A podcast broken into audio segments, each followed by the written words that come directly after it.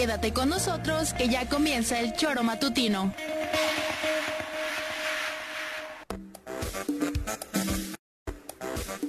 Porque somos quienes alegramos tus mañanas. Interactúa con nosotros y búscanos en nuestras redes sociales como El Choro Matutino. Sintonízanos desde nuestra página web www.elchoromatutino.com y llámanos a cabina al 777-311-6050. De lunes a viernes, de 7 a 9 de la mañana, por Radio Desafío y también por Irradia FM 103.7. Somos la mejor revista informativa del país. Somos... El.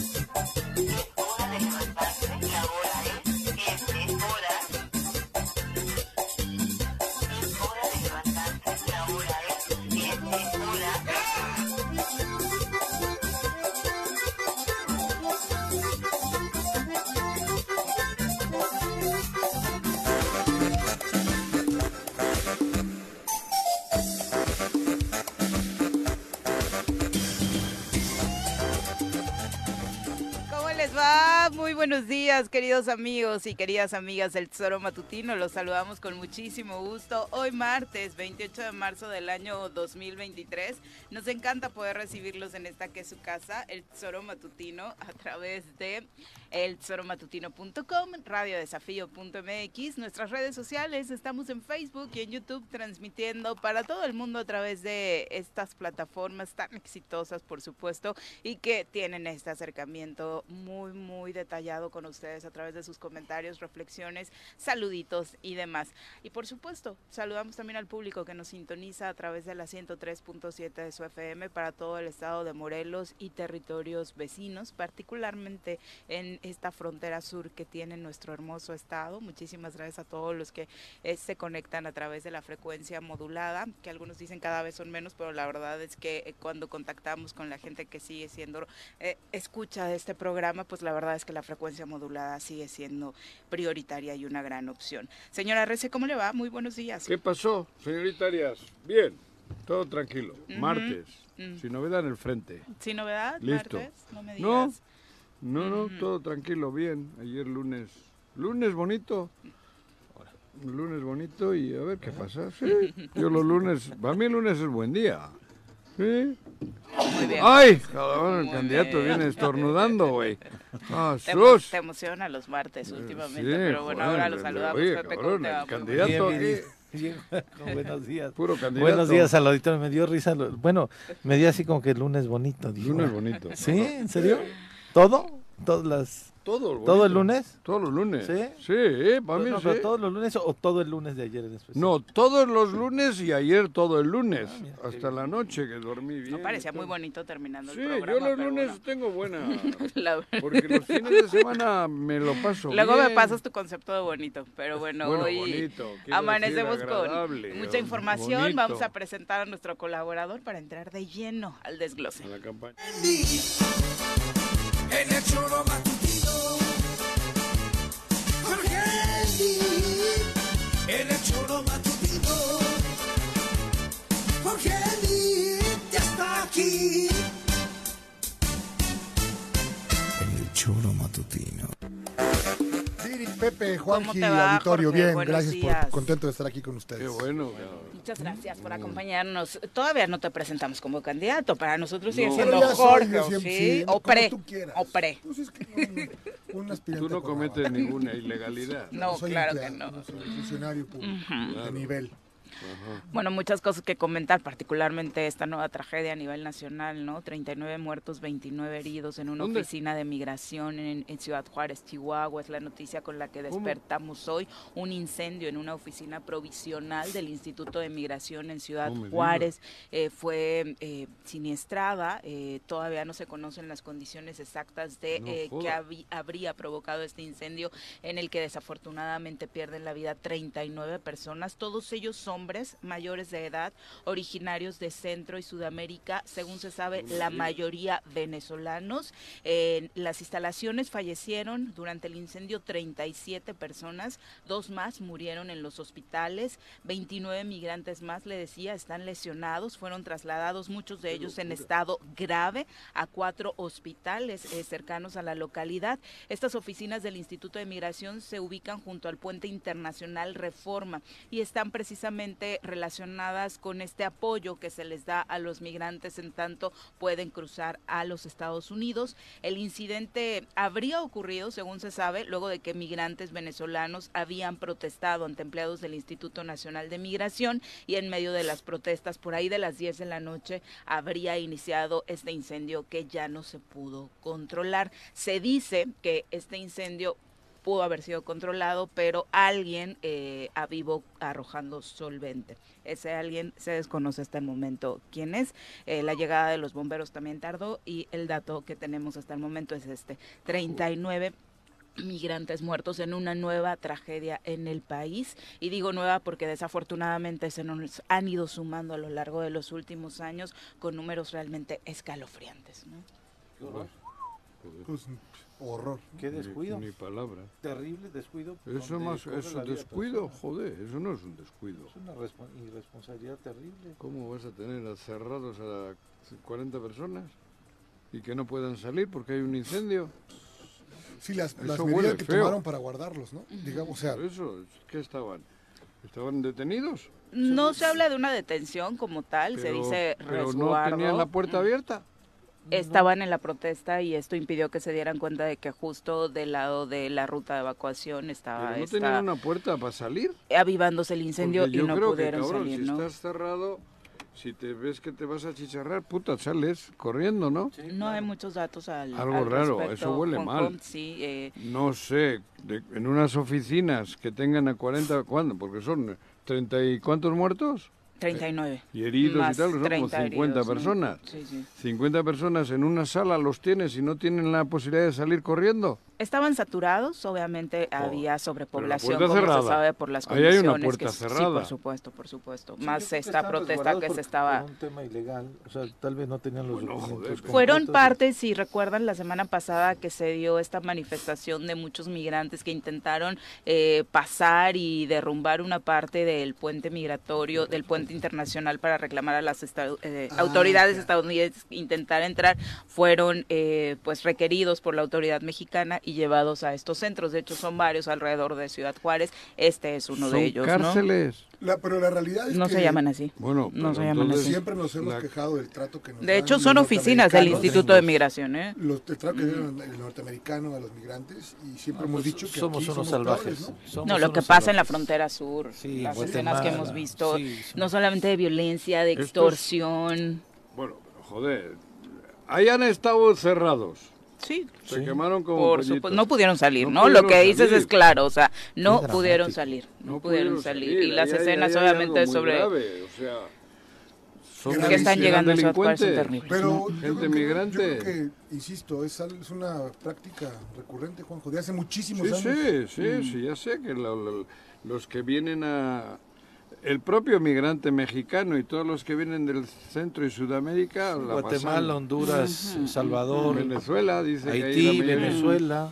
Venezuela, la mayoría. argentinos también. ¿no? Pero el argentino no anda en ese... No, pasa diferente, pasa, pasa en de- avión. Digo, llega y se de- queda aquí de ilegal. Llega de otras, en otras formas, creo yo. Sí, Sí, Históricamente así, tenemos conocidos que han llegado, pero estos pobres, imagínate. Que en la O sea, puerta el de la ser le pusieron colchonetas y le prendieron fuego. ¿eh? Durante la protesta. ¿Cómo? El, el fuego lo inician principalmente ellos a la hora de la protesta. De hecho, lo que buscaban era escapar, pero luego no pueden controlar este fuego y se habla de que la mayoría apunta que otro de los migrantes arrojó solvente y que ni siquiera ellos mismos habrían podido controlar este este incendio. ¿no? Parte de Nah, lo que se va. mañana borrón y cuenta nueva. Como ha sucedido con las otras Claro. tragedias donde encontramos eh, fosas no clandestinas. sí. en el registro. Sí, Como si no fuera ser humano. Porque eres ilegal, ¿no? O sea, le, le- Eh, le damos el ile- concepto de ilegal y entonces bye. Se han muerto Sí. 40 ilegales. y ya. Y Ya pasó a la historia. Que tan solo la madre, palabra, ¿no? padre, hijos, Ponerle la etiqueta a una persona de Ajá. ilegal. Y se ve que todos hombres. Su calidad O sea, humana. Todos tienen- hombres. Los tienen hombres de un lado y mujeres de otro, por Sí. lo que da Todos hombres esta- en esta... Ya declaró el presidente ahora en la mañanera. Está iniciando con ese eh, tema. que hay justamente. 39 muertos, pues que qué terrible desgracia, que pusieron colchonetas y que no dijeron lo que iba a pasar. Punto. Eso, pero eso es que estaban cerrados. Sí, me parece que, que Porque es yo sí una veo ligera, fuego una justo a la ligera, salida, ¿no? una Y declaración seguramente ligera. estaban, se quemaron en un horno, que no pudieron abrir por dentro porque estaba cerrada por fuera, la puerta. Y no hay gente que haya podido llegar viendo el incendio. De hecho, la el puerta. reporte también es que los propios bomberos tardaron mucho en llegar mucho más de lo habitual a este Por reporte, eso ¿no? te digo, Ujú. porque se mueren menos, son menos, tienen menos, cotizan menos en bolsa. No, hombre. Sí, ser migrante equivale a ser desecho casi. Sí, casi. claro. Sí, sí. Bueno, Entonces- y lo dices con conocimiento de causa, Sí. ¿no? En muchas situaciones de tu vida te ha tocado pasar por episodios así, Juanjo, donde en sabes- algunos países, inclu- incluso en ese en el que eh, Sí. tuviste Sí, sí. estuviste lo- viendo la primera parte de tu vida, los que no eran... fuera de fuera de nuestro gallinero Mm. no la no la pasamos bien en muchas facetas de la vida, pero bueno, a mí no me ha tocado ese extremo. El extremo que viven los los latinos en general que no tienen dónde quedarse porque no hay más que miseria en muchas de las localidades de Latinoamérica y que encima tengas que irte.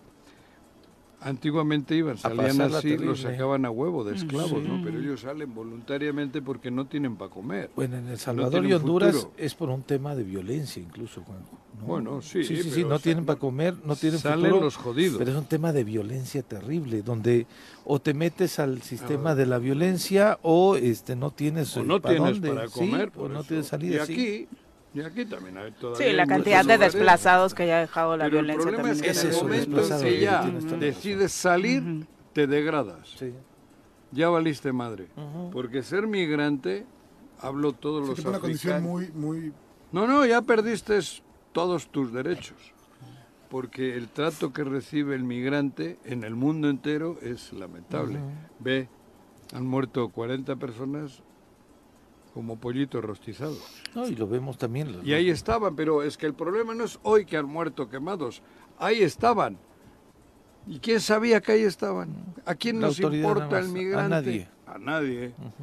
A nadie. ¿no? Ves películas y dices, ¡uta! ¡Qué drama viven! documentales, Sí, o sea, pero en casa tú con una chela, ¡uh!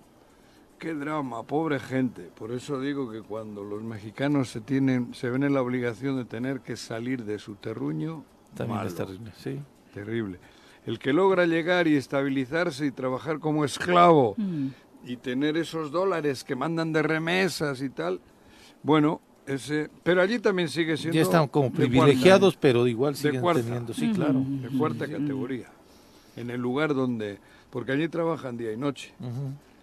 Y tienen que tra- sacrificar mucho para, sí cobran en dólares y como gastan poco les sobra y mandan remesas, pero no es pero un forma. poco se va a hacer, ahí tenía razón Fox, ¿no? Van a hacer la chamba que nadie quiere hacer. Claro. No, Nos pues eh, o no nos si guste. sales Fox de tu lugar porque no tienes para vivir, difícilmente vas a encontrar un lugar donde Te vayas puedes a ser- desarrollar plenamente, Claro, ¿no? No, Sí, sí, difícil. vas a ir a trabajar en Son condiciones pocos, como... Pues ahí los ves en Europa vendiendo en las esquinas eh, cachuchas, mendigando. Y bueno, y en Europa también les contratas con los trabajos que nadie quiere o que ya nadie hace. ¿no? Y el racismo que se vive igual, terrible. particularmente en España, las Sí. imágenes que llegan de ese Cañón. país No, el son, cruzar son a- de África a Europa eh, ya es casi casi es el filtro de la muerte. Pues como toda esta gente que viene del Centro y Sudamérica, que cruza México y es cruzar... Y, a- y es solo la nacionalidad, incluso si tienes documentación, ¿no? Eh, justo llamaron la atención en esta fecha FIFA las imágenes de las agresiones a la selección marroquí hospedada en España, precisamente por parte de los propios, eh, el personal de- del hotel, ¿no? De hecho, hubo, hubo, hubo despidos en el es- hotel en el que se hospedó la selección porque los, los ataques hemos- racistas fueron terribles. Hemos dejado vivir el, el fascismo, Es es, que con- parte de nuestro En sistema Europa, político. Pero en Europa y en España, específicamente con los marroquíes, traen un tema Es racismo. terrible, ¿va? Bueno, joder, desde la conquista, Sí. Marruecos fue España, fue una Ujú. colonia española, en la época todavía de Franco. Entonces te digo que eso es racismo. Sí, pu- pero, pu- pero, ay, Cuando los moros tuvieron ocho siglos España, después pasaron a ser eso, pasaron a ser eh, despreciados Sí. por, por, por, por lo- los castellanos, ¿no? Pero esto es ideológico. En Europa se está dejando desde la Francia segun- no es Primera y Segunda. Guerra Mundial. Bueno, Francia, la no es la argelinos, ¿no? excepción, sí, sí. Pero el racismo y el fascismo que hay es terrible. Mm. Es una parte de Europa importante que se dejó, se pensaba, no sé qué, que, que la democracia es así, que la democracia tiene que tener abiertas las puertas a, esto, al fascismo, y se les dejó.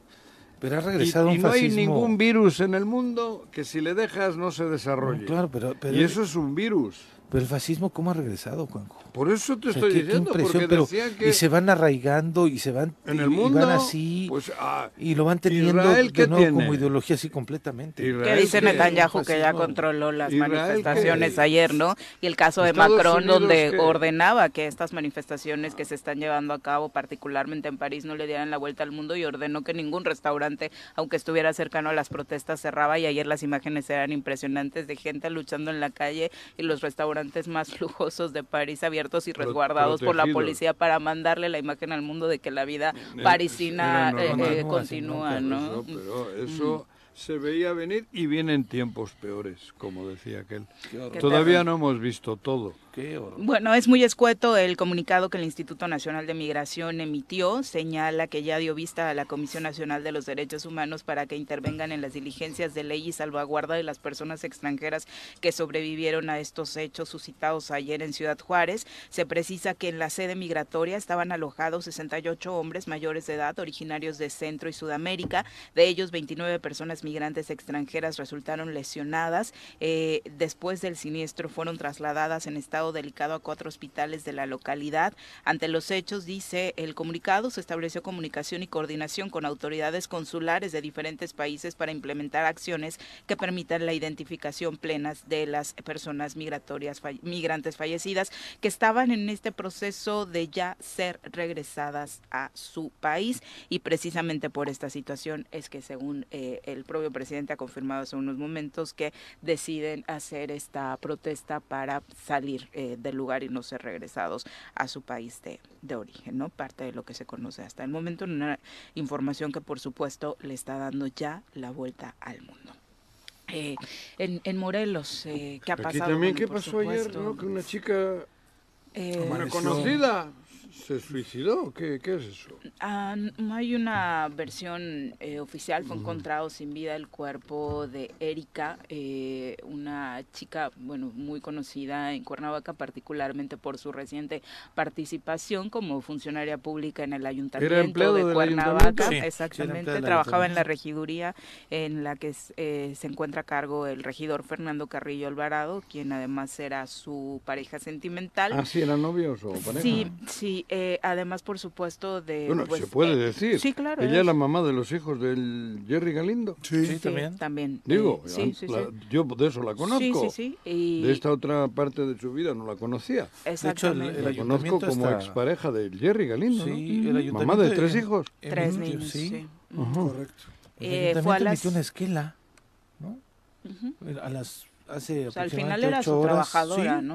Ujú. Y la, la ponen colaboradora de la administración municipal, Erika Medina. De hecho, participó, Tezuma. bueno, es, ella era panista, llevaba al menos dos campañas participando ¿Ah, sí? activamente.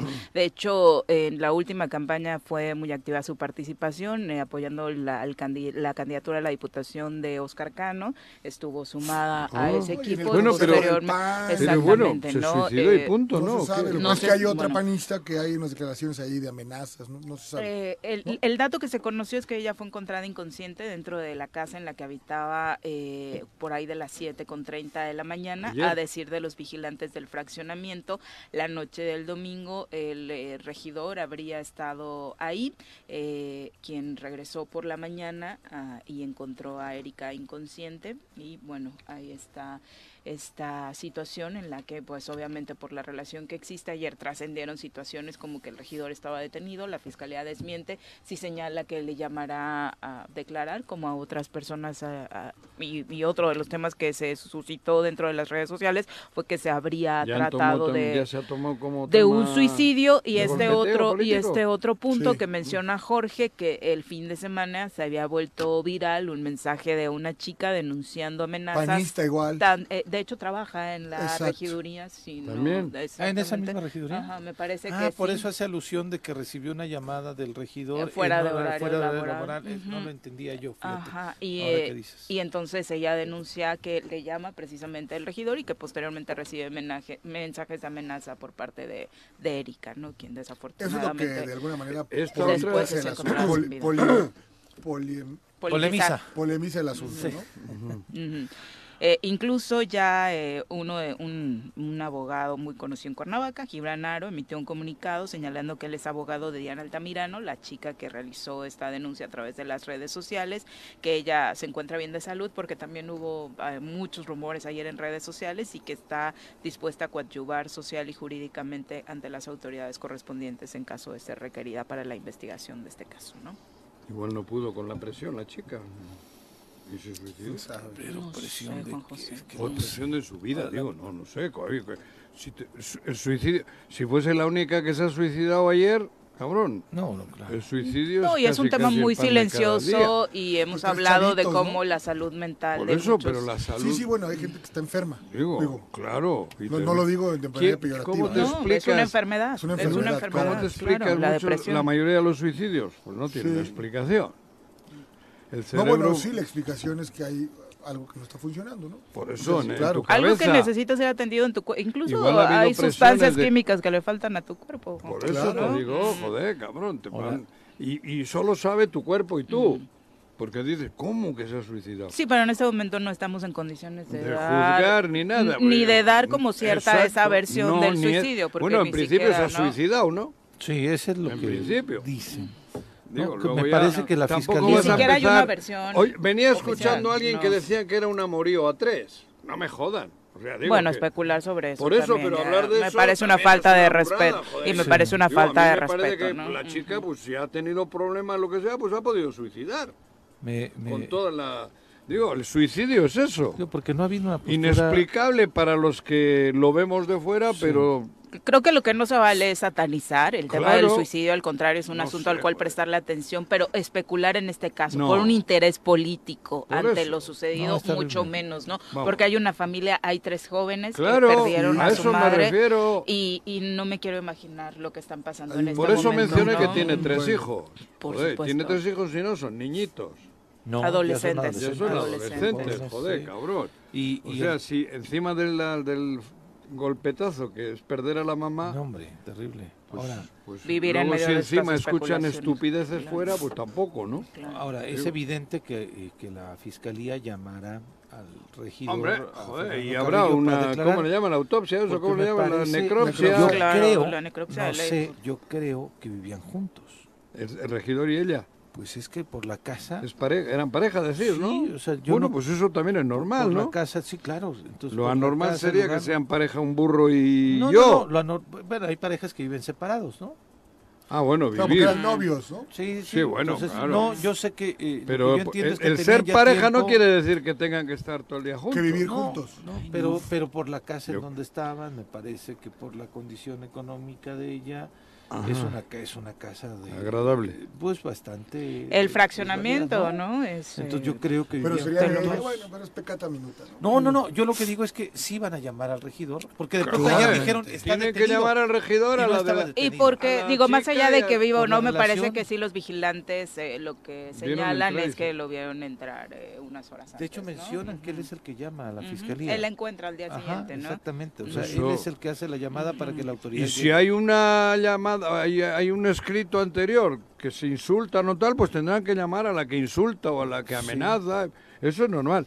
Pero yo creo que estos casos con la necropsia y, y moviendo cuatro o cinco cosas rápidamente van a saber si saber. es que la chica estaba mal y se suicida o es que, pues es que alguien... Y todo lo que podemos decir hasta el momento, insisto, son especulaciones, lo que no se vale en, en un momento en el que se seguramente suicidó, muchas ya, personas pues, ya están pasando por un asunto de depresión, eh, pudieran vivir en medio de todo esto, escuchando aún más situaciones eh, negativas en torno al tema del suicidio y a la no atención del Eso. mismo. Y por otro lado, también es entendible que en medio de una situación de violencia en contra de las mujeres como las que vivimos y en donde también se ha enmascarado de suicidio, de se cayó a una piscina, Ah, de se quemó no, sola, es claro. muchas situaciones, pues también estamos en Sí, espera de bueno, que se nos indique qué fue lo que sucedió y que se haga eso, una eran- investigación clara, ¿no? Ajá. Que es lo que más Tiene creo que a la familia es lo que eh, Clara, le- concreta y con verdad. merece. Joder. sí.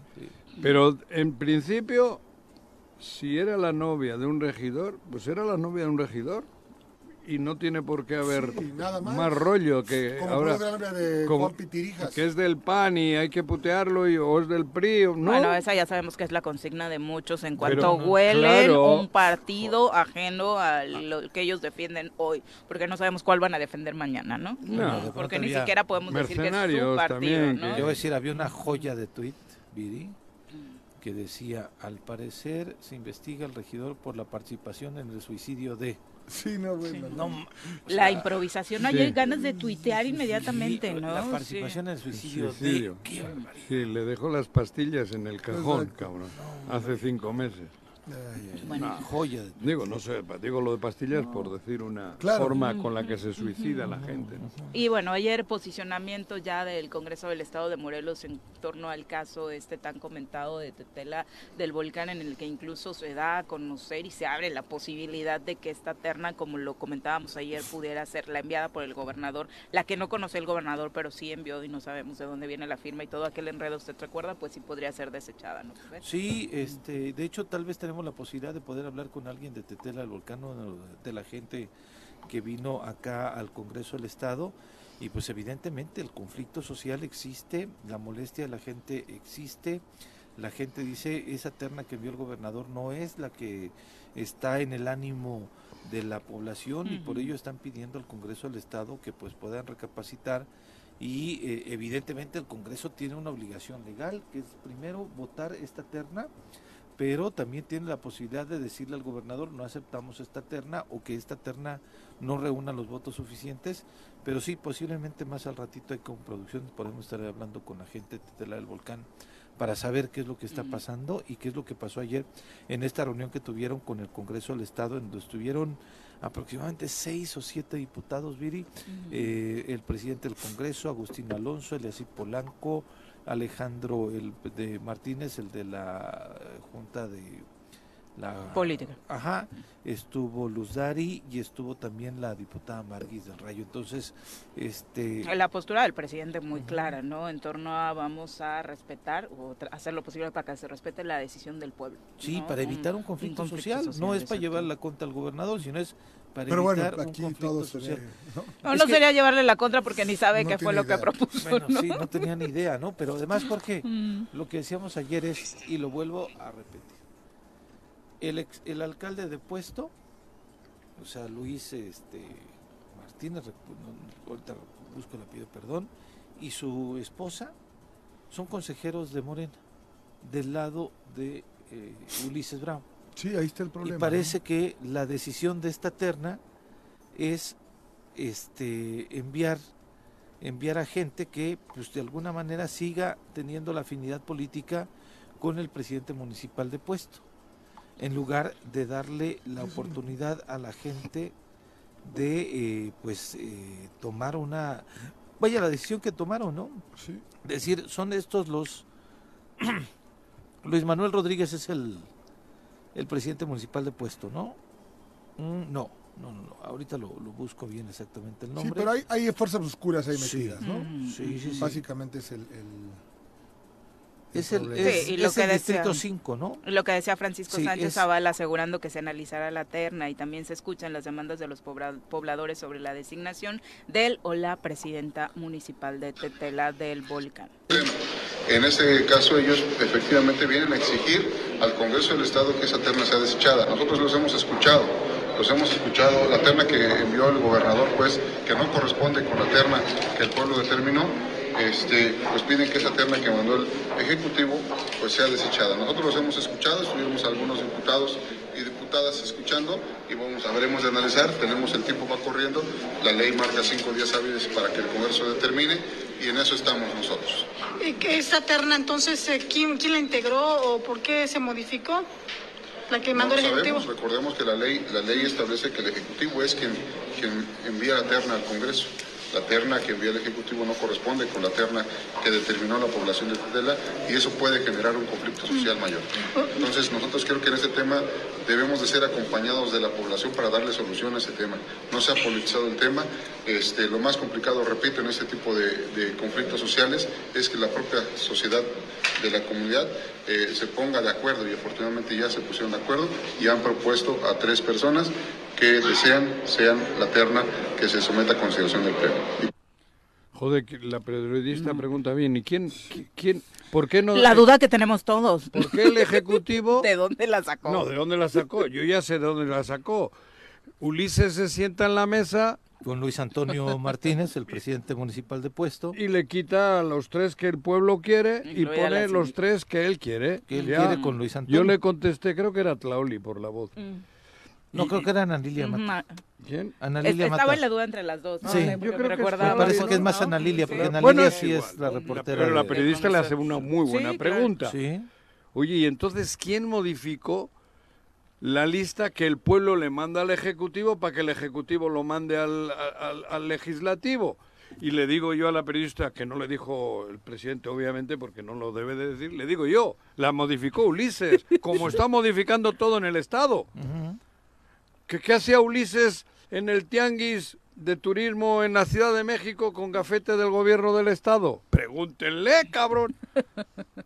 ¿No has visto? Sí, Sí, claro. Ulises está Bueno, pero él con tiene gafete del gafete gobierno. VIP para todos lados. Todo, Sí. por eso, ¿quién hizo el cambio? Mi Él. querida periodista Ulises Bravo. Ulises Bravo. Bravo. ha dicho, estos que manda el pueblo, madres. Pongo estos dos, que son mis eh, correligionarios. O que son gente cercana al, al presidente municipal, cabrón. ¿no? ¿Eh?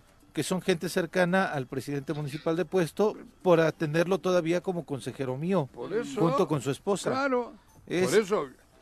¿Quién es? Luis Antonio Martínez y Arisbel Rubí Vázquez Amaro. Por eso. Tengo aquí la lista de los consejeros Entonces, de Morena. a esto les vale madres el pueblo y les vale madres, les vale madres hasta Todo. las madres. Es para ellos. Entonces, no hay otra. ¿Qué tiene que hacer el Congreso? Pues no sé, güey. Pues, pues, lo que el pueblo dice. ¿Y quién es el pueblo? Pues los que están dando la cara por el pueblo. Exactamente. Ese Y los que ya les mandaron la señal ayer de que no van a permitir que les Claro. impongan a cualquiera, ¿eh? O sea, Eso, pero un eso. foráneo como es. Ulises, que no es del gobierno, él es el que decide qué tiene que hacer el gobierno con el pueblo que el pueblo no quiere, cabrón. Sí. Pero bueno, Entonces, son las 7.34. Eso es Morelos. Nos así. vamos a una pausa, regresamos con más. Bueno, bueno. 7 con 40 de la mañana, gracias por continuar con nosotros. Eh, vamos a entrevista, ya nos acompaña a través de la línea telefónica el diputado local Agustín Alonso, a quien recibimos con muchísimo gusto Hombre, en este espacio. Diputado, Agustín, ¿cómo te va? Muy buenos joder. días. Hola Viri, ¿qué tal? Muy buenos días. Juanjo, me dice que está Pepe y Jorge, ¿no? Sí, Es correcto. Saludos. Los tres y la bella. Es correcto, diputado, muy buenos días. Muy buenos días a todos, un gusto de saludarles. ¿Cómo estás? platicar con ustedes. ¿Todo bien? Bien, bien, gracias a Dios. Bien aquí a, a punto de salir a, a trabajar. Tengo una reunión en el Congreso Oye, aparte de, de- maestras y maestros. de las situaciones que hay tal, estábamos tocando el tema de, de, de, esto- Tetela. de Tetela, del volcán. Y estábamos comentando que el Congreso recibe una terna, que sepa la madre quién les envió, porque el gobernador no sabía quién chingado firmó, quién sabe, pero bueno, ustedes reciben esa, llega el pueblo de Tetela y les dicen, oye, si esos no son ninguno de los que nosotros queremos, nosotros queremos a estos otros, por lo que le escuché a Paco. ¿Ahora qué? Fíjate Ah, que No, no sé si es así el has resumen. concluido la pregunta. ¿Eh? Sí, ¿Concluiste fue, fue, pregunta? Sí, sí. Fue pregunta ti. cortita. Fue pregunta Perfecto. cortita porque es lo que hemos vivido Es esta que- mañana. digo, es importante decirlo, mencionarlo como son, ¿no? Tuvimos una reunión con pobladores de Tetela, llegó, pegaron cerca de 300 personas, una comisión de 10 pasó a hablar con 10 de los diputados, Mm, no es casualidad, 10 de los 15 que siempre estamos ahí trabajando, Exacto, pero los bueno. mismos de siempre. los mismos de Porque siempre. los otros no están. Este, pues no los vemos por ningún lado. Bueno, sí, en las... Creo que la- trabajan en otra oficina, Joder, claro. por el en centro los, del... en los templetes de las inauguraciones de callecitas Sí, sí. obritas. Bueno, No, eso, eh, llegan, llegan estos, este, llegan los, los vecinos de Tetela sorprendidos, molestos y tratando de evitar algo que, que no solamente me llama mucho la atención estos últimos meses, se intensifica en el estado de Morelos un enfrentamiento entre, entre las comunidades, ¿no? Hace días recibimos a Guayapan, hay que recordar el tema este de Sosocotla, eh, no, bueno, antes el tema de Zacualpan, en fin, como que tal pareciera que, que, que los municipios más olvidados, por supuesto, y con mayor índice de pobreza, pues son los que están surtiendo este tipo de, con diferentes problemáticas, lo debo de decir. Pero bueno, en el tema de ayer, a mí me llama mucho la atención cómo los habitantes llegan y, y pues sorprendidos de que el gobernador manda una terna, una terna que por cierto, un día antes eh, y un día después de ya, ya haberla este, mandado, la entrevistan y no sabe lo que la había mandado. Y me llama mucho la atención. si mucho. Entonces él no firma, Claro. no firma esos documentos, no revisa lo que firma o simplemente no sabe lo que firma. O, o lo, que, vale o lo que le firman. Sí. o lo que le firman otro- sería otra cosa mucho más grave, ¿no? Que más firme un documento y Ah. que lo metan en el Congreso. Y, y bueno, traen nombres que que ya que no estaban socializados, que no habían sido este, trabajados en un tema eh, político dentro de la propia comunidad, porque si bien es cierto, hay cosas que por ley debemos de respetar, pero también hay consensos sociales y políticos que se deben de dar y más en esos pueblos que son pues de mecha corta por así decirlo o que defienden mucho sus costumbres y usos que tienen muy sorprendidos los habitantes muy sorprendidos este por haber hecho o por haber este propuesto una terna el, el gobernador una terna que no estaba en, dentro de los acuerdos que ya habían tenido. Pero me llama más la atención que estos acuerdos quien los hace es el subsecretario de gobierno, no tengo el nombre, de verdad no sé quién sea, hay muchos cambios en el gobierno y muchos no son de aquí, no sabemos quiénes son, Claro. pero bueno, ni siquiera el secretario de gobierno fue el quien este, hizo estas estas negociaciones, eso, eso no lo digo yo, estoy repitiendo lo que en la mesa de diálogo se, se tuvo el día de ayer, ¿no? Y cómo mandan esa terna, muy enojados, eh, una terna que por cierto carece de, de, de- de, eh, requisitos, eh, se recepciona como cualquier documento, pero a, a- a lo que escuché de todos los asesores y especialmente de la Junta Política, pues hay hay requisitos que no se dieron consigo en la terna, en, en esta enviación que, que dieron, o en este envío, perdón, que, envier- que dieron de la terna. Y pues bueno, al final de cuentas nosotros sí vamos a ser responsables, los diputadas y diputados, vamos a escuchar al pueblo de, de Tetela y lo mejor que sea para la paz social de esa comunidad son las decisiones que vamos a tomar. Eh, yo no quisiera pensar es que este tema va relacionado a favores políticos, Juanjo. Yo ayer se los comenté y lo digo al aire. pero yo a mí no- sí. A mí no, a mí no me da, a mí no me da ni miedo ni me da vergüenza ni nada. Hay que recordar que eh, el presidente que está, ¿cómo se puede decir? ¿Con licencia o Separado. No, sé. Pues separado. que solicitó la separación. Ajá. ¿no? Sí. Bueno, Es- pues, es amigo de un Ulises. activo- es un activo de Ulises. De ¿no? Ulises. Es un consejero. Claro, es un consejero de Ulises. Junto Claro. con su Seguramente esposa, fue Agustín. Ulises quien por ahí le quiso hacer el favor de meter Ajá. a un presidente sustituto a modo y, y, en fin, yo es eso, es, esa es la realidad, pero esa realidad los, la, la gente de lo sabe, tiene temor en decirla, tiene temor en decirla, Claro. ¿no? Y es normal, pues vienen de un tema desagradable. Con lo que ha pasado. perder- Ahí perder a un expresidente municipal, donde hay muertos efectivamente, pues nosotros también tenemos este miedo, ¿no? Porque pues, nos han matado a una, Un- a una una diputada. a una diputada, pero bueno, hay que enfrentarnos, como dije yo, yo me voy a enfrentar, voy a, pues voy a tratar de, de resguardarme más, prevenirme más y, y cuidarme más, porque voy a levantar la voz siempre. Y en estos casos yo tengo, y se lo dije ayer a, los, a la gente de Tela, para mí no es cuestión de encender, ¿eh? es cuestión de hablar con la realidad. Eh, hay un favor político, eh, eh, es consejero de- del partido Morena, de Ulises, hermano del gobernador, que, que mira tanto daño donde que donde se para tanto daño hace mano, ¿no? Y vamos a esperar ahora que los acuerdos que, que haya con la gente de Tetela y el gobierno del estado hagan lo correcto o lo que convengan en las reuniones que tengan ya socializadas, como poner la terna y poner a quien debamos de elegir. Si nosotros nos dicen, es esta la terna por cumplir el proceso, el proceso legislativo y demás, la, la- la recepcionamos y si hay el acuerdo de que sea tal persona, adelante. Nosotros vamos a, a escoger a quien sea el acuerdo del pueblo. Diputado, eh, legalmente, ¿qué es lo que procede? Eh, eh, Recibieron la terna ustedes el día jueves, Es- es cuando Cinco la dan. días. Eh, Son Eh, cinco días, son ¿no? cinco días. eh, si necesitan votarla por las dos terceras partes, por 14 diputados, o solamente mayoría simple. Si muy- no se reúnen los votos, ¿qué es rápido, lo que pasa? Venga. Antes de irnos hasta más adelante, y quiero concluir rápido con ello, este eh, Pepe, digo, no, va, va- va junta política, junta política debe de pasar y ahí no cumple con los requisitos, simplemente, pues yo creo que se va a desechar ahí. Ah, en junta política se ¿Por puede Ah, no? ni siquiera pasa. Porque no cumple los requisitos de la entrega como debe ser, ¿no? Exactamente. Ah, O sea, está pendejo. O sea, Perdón. violentaron de inicio el proceso legislativo, digamos. Perdón, no te escuché. este, Violentaron de inicio el proceso legislativo. Como, como muchas veces sí, efectivamente. Ah, bueno.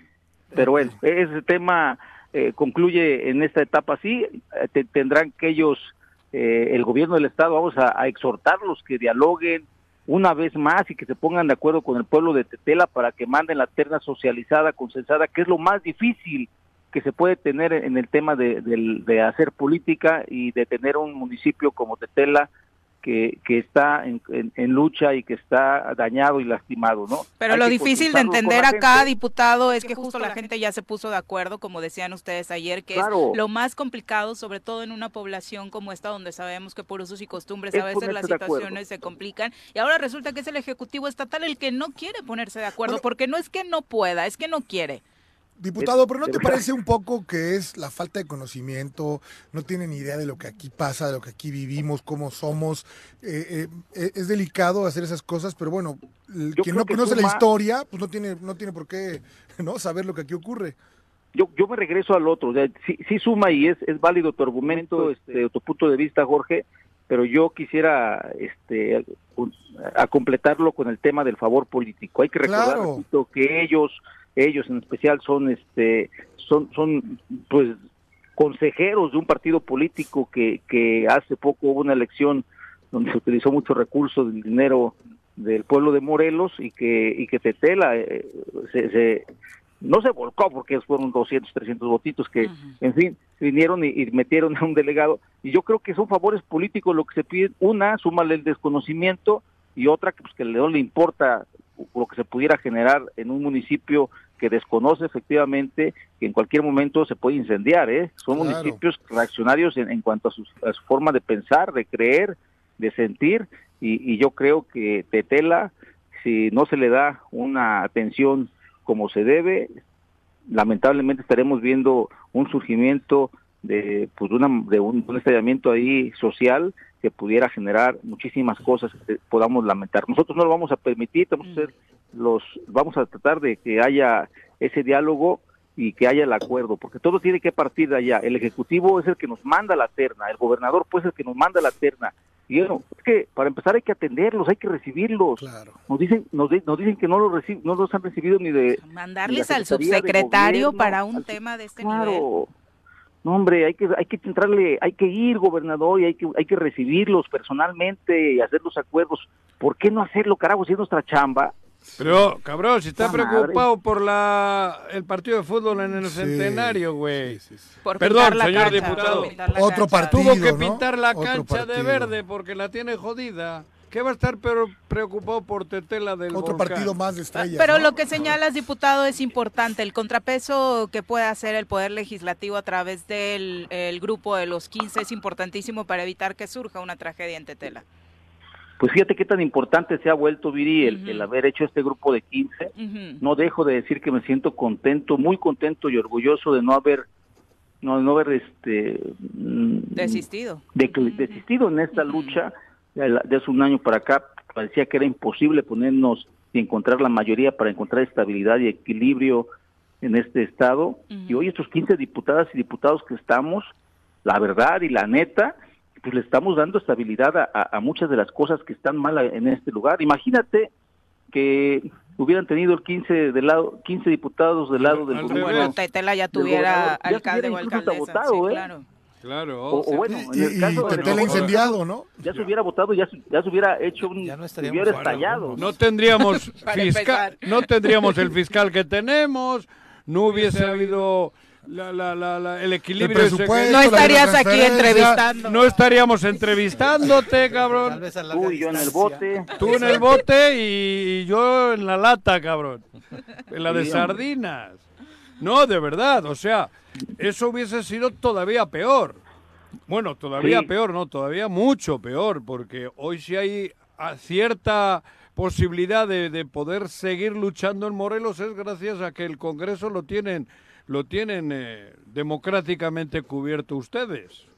Sí, por, y por varias fuerzas políticas, ¿eh? ideologías también, y que lo único que nos hemos, digo, por cada quien defiende su, su partido, sus principios, sus valores, pero nos, nos une algo, el, el, el sacar la voz por la gente del Estado de Morelos que no encuentra una solución, que no encuentra ser escuchada y, y solucionada en sus problemas, y acuden al Congreso cada vez más y más grupos sociales a, a- a respaldarse y a pedirnos ayuda.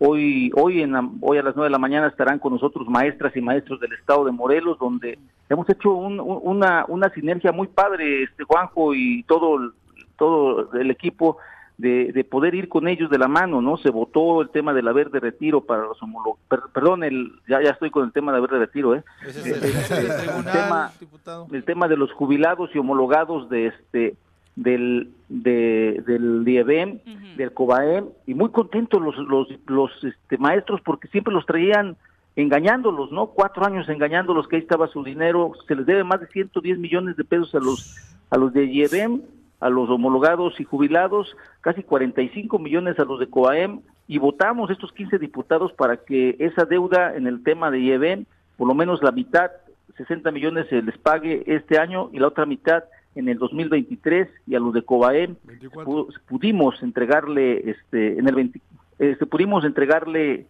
eh, ese ese recurso que también tanto luchaban y que por tantos años lo había los habían engañado, ¿no? Exacto. Hoy de verdad Y, decías, diputado, muchos sectores que no se sienten escuchados y que acuden al Congreso, pero también muchos sectores a los que se les sigue mintiendo. Bueno, se les sigue mintiendo a la sociedad entera. Ya enumeraba José hace rato lo de eh, la pintura sobre un césped dañadísimo o inexistente en la cancha del Centenario. Estos dichos recientes de la Secretaria de Desarrollo Económico y del Trabajo en torno a que no tienen presupuesto para el aeropuerto por culpa de esta aprobación que hizo el Congreso del presupuesto 2023.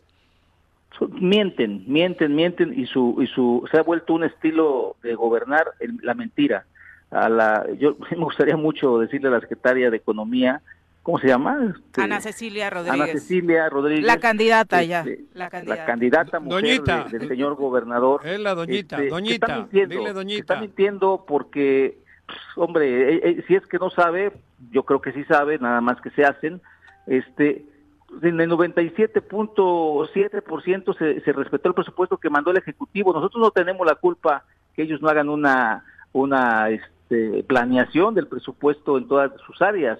Nosotros no tenemos la culpa que en el tercer mes, en el ter- segundo mes del año, ya se hayan acabado su dinero. Oye, ¿qué pasa? No son 34 mil millones de pesos que, ellos ajustaron en cada una de las secretarías para su funcionamiento, para demás, y que ahorita salga a dos meses que nos culpe aparte con una mentira muy grande, ¿no? Los que vivimos en Morelos y vemos pasar aviones, vemos que van, pasan y aterrizan en Ciudad de México. Yo no he visto un avión que venga.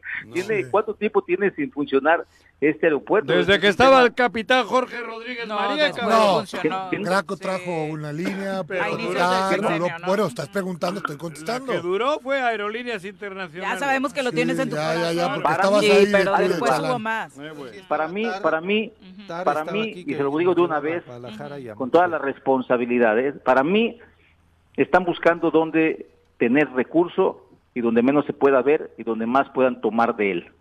Y no vamos y no estamos de acuerdo. Oye, diputado, pero No vamos además... a no vamos a permitir que ellos quieran poner recursos donde supuestamente son de vital importancia para otro fin. Y el fin ya lo sabemos porque son cuatro años de constantes acciones, artimañas y raterías que han hecho del erario público. No lo digo yo, lo No, dicen los los números, los números. Cuando hay, cuando hay resultados se ve. Y en este caso no se ve absolutamente nada y se ha visto una y otra vez cómo pasan cientos o miles de millones de pesos por diferentes áreas. Ayer ponía un ejemplo y fíjate que fue, fue algo de, de casualidad. Ujú. Fui a comer allá por Tres Marías y me encontré a Guillermo Rubalcaba. Ay, Memo, un abrazo. ¿Qué días por tres Marías sin mi permiso, cabrón? Fue el primero ¿Cómo? el primer secretario que sale por no prestarse a actos de corrupción del gobierno actual. Contrato millonario que te querían hacerle Para eh, fertilizante, cabrón. de fertilizantes, Exacto. efectivamente, Ajá. que él no quiso firmarle, y perdón que lo diga, ¿eh? a Sánchez por órdenes del gobernador. Mm. Ajá. Sí, E- ese fue el tema de la salida del único morenista, creo yo, que tenían ahí en ese gobierno. Y de ahí una serie de salidas. De ahí una serie de salidas, ¿no? Muchas. Muchos de sus, de sus amigos hoy son sus enemigos y, co- y, y por... Eso no me, no me meto, pues. Pero son de las cosas constantemente que constantemente se han hecho. El sector salud está hecho pedazos, Ahí está. Juanjo. Sí. Vamos a salir a hacer reportajes para que vean cómo están las camas, cómo está la atención, cómo está la gente afuera, cómo... Vaya, no hay pretexto de que, de que lo que hayamos hecho nosotros o que por nuestra culpa, perdón, las cosas vayan a estar mal. Están mal desde que inició y así van a terminar porque están pensando desde el principio de este gobierno.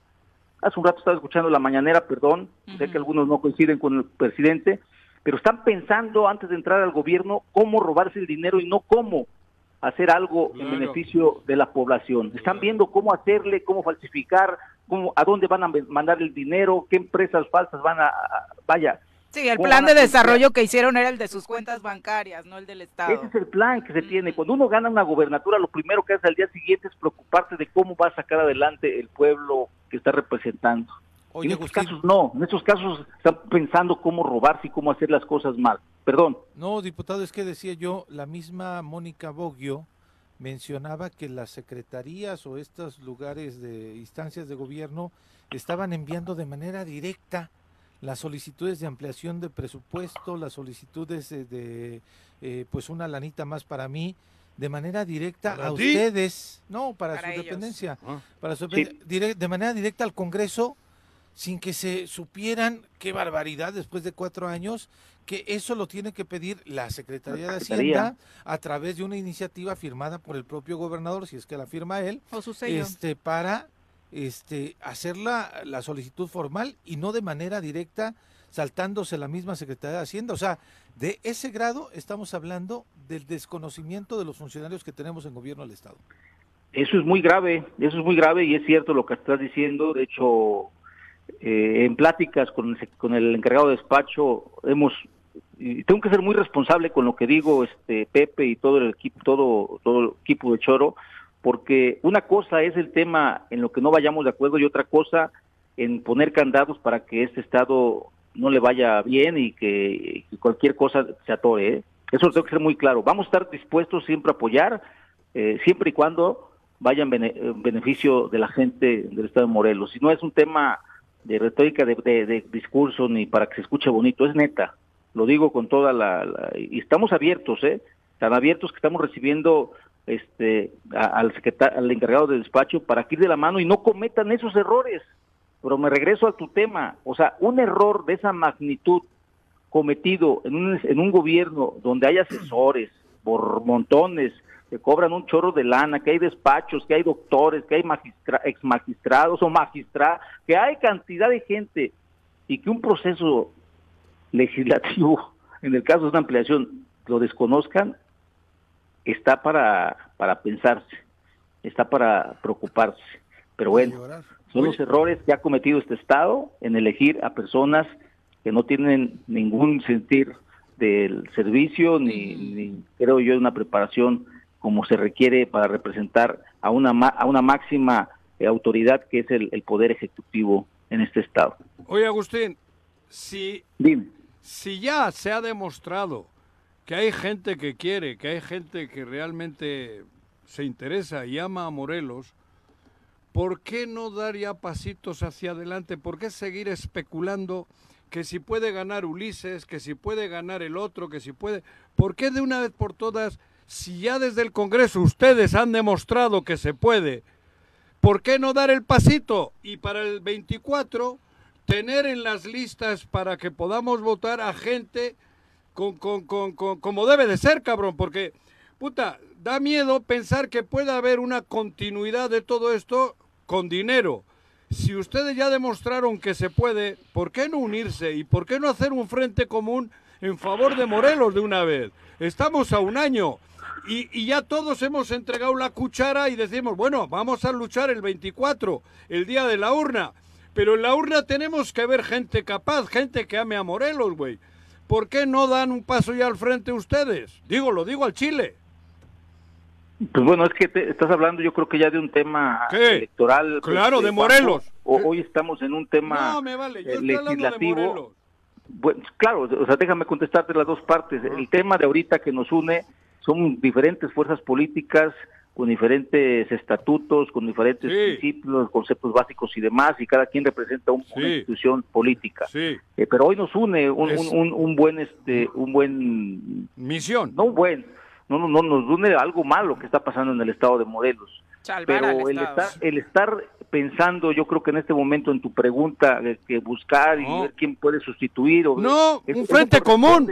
Eso corresponde, pues sí, pero eso corresponde a que los partidos políticos se pongan de acuerdo, sabemos perfectamente cómo se comportan, tú- tanto tú en tus años de trayectoria tienes al lado a Jorge Mit, donde también ha visto transitar el, acontecer político, Pepe no se diga, Viri, vaya, en entre un análisis político yo creo que eso hay que dejarlo para, para el futuro, pero sí hay que preocuparse de una vez, yo veo muy difícil, con sinceridad, el tema de un frente en este momento, porque los trabajos son otros y no podemos estar eh, confundiendo las cosas. Hay mucho trabajo en el tema legislativo que hacer y ya tendremos que hacerlo en el tema político. No hay que distraernos ahorita en lo que estamos, ni hay que dejar, escúchelo muy bien, que el gobernador y que este gobierno corrupto y mediocre nos permite, este, siga echando culpas a todo mundo y diciendo que ellos son los buenos y todos somos los malos y que si todo les sale mal es por culpa de Graco y que si todo les sale mal es por culpa de Juanjo y que si todo les sale mal es por culpa de Agustín y que por culpa de los diputados. Se les están acabando los argumentos, Juanjo. Este, Viri y todos. El de Agustín Hoy- está hoy siendo ya- muy Hoy repetitivo. ya está, exacto lo que te iba a decir, hoy ya, hoy ya el, el legislativo ya tiene la culpa de que al gobierno no le vaya a ir bien en este año, especialmente Agustín, porque asignó este 100 millones de pesos de obra para carreteras estatales que tiene la responsabilidad del Estado cero y que no las hace, y por eso le va a ir mal. O sea, eh, Estamos hablando de más de 34 mil millones por el amor de Dios. ¿Sabes qué tienen miedo? Que esos millones que, que se van a aplicar aquí les va a tapar la boca y va a ser una comparación inmensa de lo que se hace con una cantidad y de lo que ellos hacen con otra cantidad. Aquí estoy en espera eh, de que se inaugure una calle en mi pueblo, Yautepec. Aquí está el gobernador haciendo una calle, una calle de 250 metros, 10 millones de pesos. Estoy esperando que la inaugure para yo sacar mi expediente. ¿10 millones? De la, para sacar mi expediente, para sacar mi expediente de aquí de, mi, de la calle con la ciclopista que hice con juegos iluminada y todo, en esta calle que hice, y, y va- para que vean qué calle costó menos y cuáles fueron las, la- las este, los alcances que tuvimos en cuanto a infraestructura y obra con esa misma cantidad. Estoy esperando. Qué triste, me vas a superar en presupuesto porque una barda en Temisco costó 5 millones y yo creí que era la obra magna de este gobierno, entonces nos va a ganar ya. Y así está todo.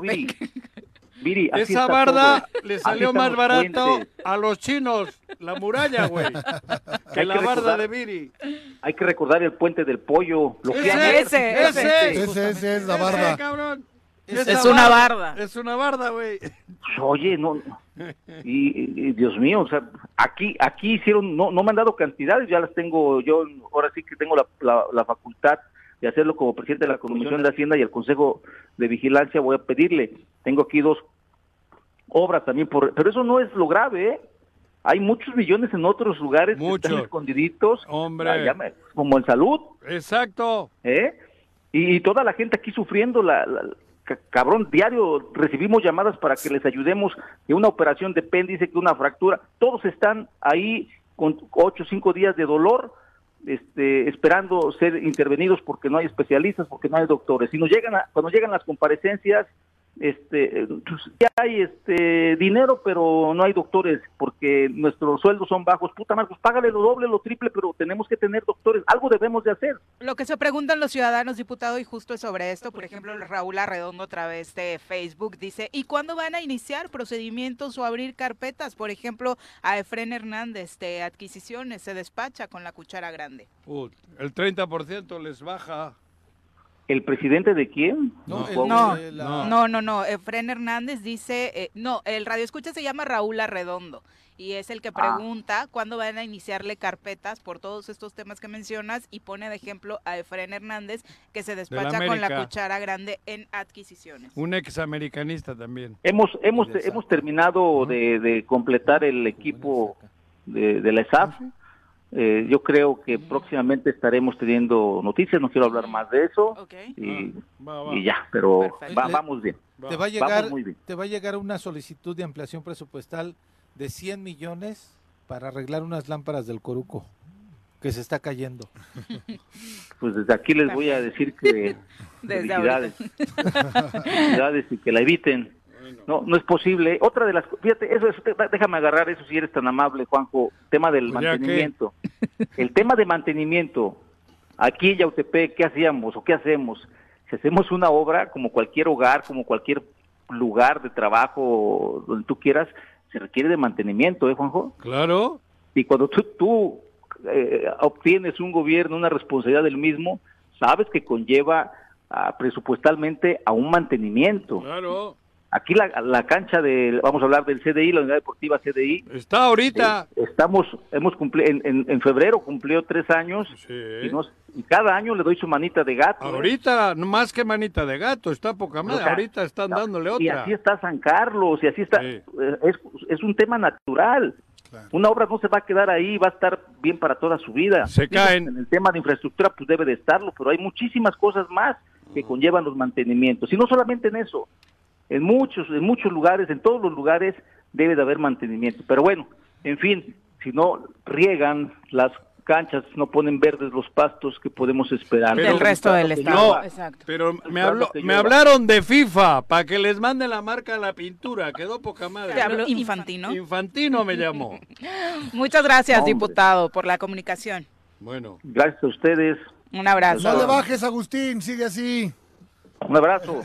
Un abrazo, hasta luego. Dios. Son las 8 con 9, volvemos. 8 con 13 de la mañana, gracias por continuar con nosotros. Saludos al público que nos acompaña, dice Raúl Arredondo, finalizando con sus comentarios sobre este tema de eh, los desvíos de recursos. Dice, servicios de salud siempre ha sido caja chica de los gobiernos y nadie No, no es caja nada, ¿no? chica. No, grandísima. Es una bóveda. Sí. Y te digo, yo es que a veces...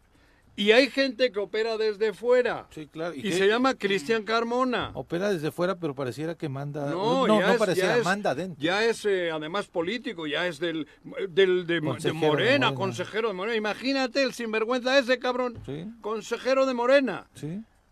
Pillo tamaño mundial. Es el que manda ahí en servicios. Es el que manda y el que ha manejado y el que no es caja chica. Yo intervengo porque no es caja chica, sí, es una bóveda. Para dimensionar lo que Claro. está sucediendo. ¿no? Y, y hay una miseria tremenda en, en- en salud en Morelos y ellos tienen ahí una bóveda de dinero, una bóveda llena de dinero, pero para ellos.